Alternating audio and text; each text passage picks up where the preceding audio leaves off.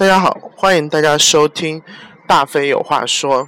这一期呢，我们聊一个话题，就是关于 丢东西的。因为呢，我最近大家都知道，前段时间很忙，然后犯了很多迷糊，所以也丢了不少东西。隶数一下大飞丢过的东西，那 那可是 一部血泪史。嗯，我从用。第一部诺基亚开始丢手机，那么是诺基亚手机就是那个，我不知道大家还记不记得六三零零那款是直板的，丢过前后丢过两个，因为我爸有个执念，当时还是本科，我爸有个执念，就是你丢什么手机，就是说明这个手机用的还可以的话，那继续再买这个手机。说光六三零零，我好像连丢被偷。就是换过，然后后来也丢过丢过苹果手机，然后一直丢一直换，所以我前前后后大波快用到有十几部手机了，在我，在我，在二十多岁的生命里你用过十几部手机，丢加被偷。我来到广州之后，发现这边的被偷的这个现象比较少，大部分都是自然丢。我在广州之前，在其他城市还有过被。偷的这样的经历还是比较明显的，是一个是丢手机，另外呢，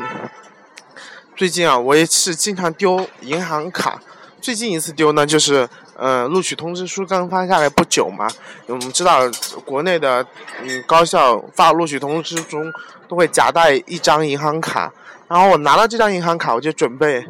就一直很兴奋嘛，就放在包里，就想着什么时候有空，就因为那个卡是需要激活，找个 ATM 机激活。我想着什么时候有空就随便找一个 ATM 机激活，于是就把那个卡放在我的包里面，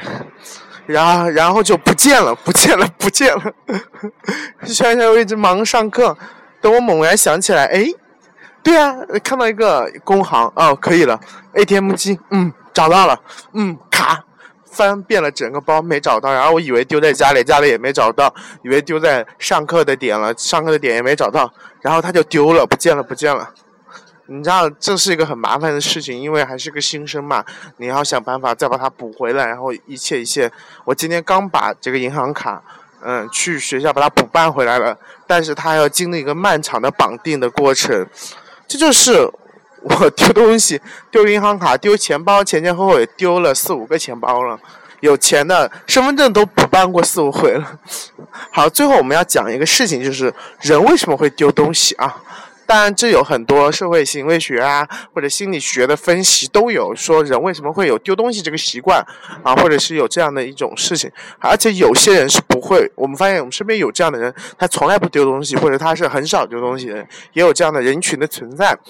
那么我们来考虑一下丢东西到底为什人为什么会丢？我提供一个解释，一个心理学上的解释，它来自于弗洛伊德。我们知道弗洛伊德是个很伟大的心理学家，他曾提过一个观点，就是我们人之所以会丢丢东西啊，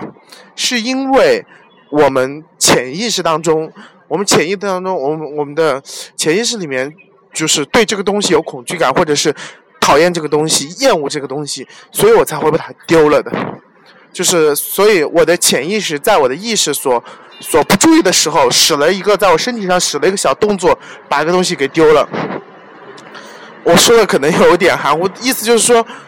你丢那个东西是你内心深处，你可能你的意识都意识不到的，呃，心底的那个深处是讨厌这个东西，或者是恐惧这个东西，或者怎么怎么样，才会把这个东西丢了。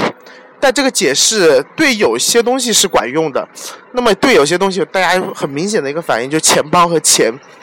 就是说我丢了钱包，你你说我潜意识，我内心深处是讨厌钱的，所以我才会把钱丢了吗？但他这个解释，弗洛伊德解释，他有他宽泛的一面，它除了是我讨厌这个东西，更多的是这个东西对我的形成了某种精神上的压力，我通过。在私底下把这个东西丢掉，来释放我这个精神压力，让我的精神线回归到一个平衡的状态。如果从这点来解释，我相信我的丢银行卡的这个事情就得到了完美的解释。因为你知道学费是相当高昂的，我今年的考试的学费要一万三千多块钱，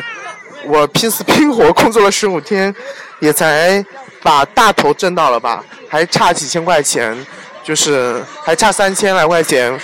所以还是需要继续去努力。所以这个银行卡对我来说是，虽然我不至于到讨厌它，但它对我的心灵上造成了某种压力。我我可能真的是某一个像弗洛伊德说的潜意识的小动作，把这个东西从我身体上给把它剔除出去了。但是结果它所带来的只能是更大的压力。丢吧，我们这一辈子作为一个人能丢多少东西呢？你有计算过吗？你丢的那么多东西，还丢过的那么可爱的人，还记得吗？丢过的那些东西我们数不清，丢过那些人我们还是否记得？欢迎大家收听这一期的大飞有话说。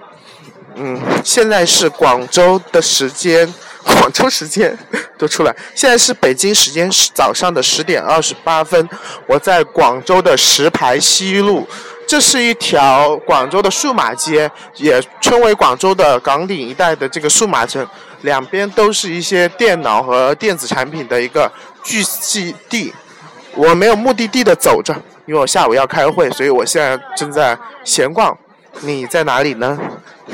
欢迎大家收听这期的节目，再见。